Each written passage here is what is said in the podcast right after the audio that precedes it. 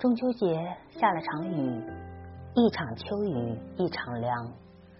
人到中年与月到中秋的感觉是差不多的。金华秋色越来越美，月中秋越美丽。金华之美在冰心先生的枫叶上，金华之美在举国欢庆抗疫胜利的桂花香里。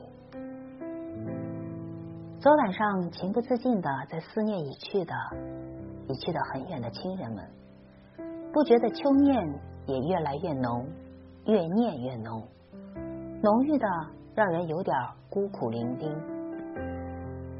我喜欢这样的雨天的中秋，使人可以随心而欲的看雨，使人可无所事的从回忆想过的日子，不想有太多的打扰，也从没有人来打扰，脑海中。还是那个永远难忘的中秋节。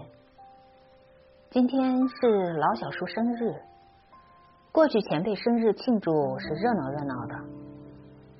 忽的想起引以骄傲的婶子，医学家、科学家、哲学家，北京三级医院的专家级院长，果敢正念的女强人。我猛地一惊醒。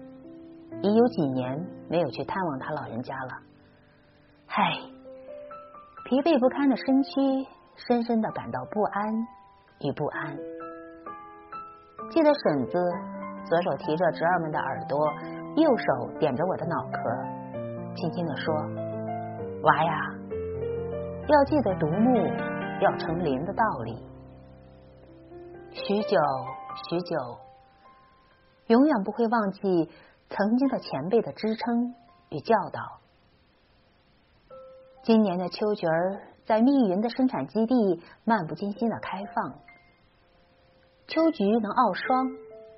更记得南方老宅的前后也是开了许多五颜六色的菊花，菊花不辜负日月精华，菊花也不畏惧凄风冷雨，自然着芬芳。我更加敬佩菊的精神，也能一直引导我更加坚定。菊花扦插极易成活，并且萌发能力超强。今年密云生产基地的院子里几乎长满了，也感觉到菊花也一年比一年野性。匍匐在风中，装点我朴素简单的忘我奋斗的日子。我仰慕菊的坚强与美丽，渐渐领悟菊花淡泊的风骨，真的不是来自书本，真的发乎侄儿们的内心。前辈们超越了医学专家荣辱与名利，前辈们超越了三甲医院长的富贵与贫贱，前辈们的人淡如菊的情味。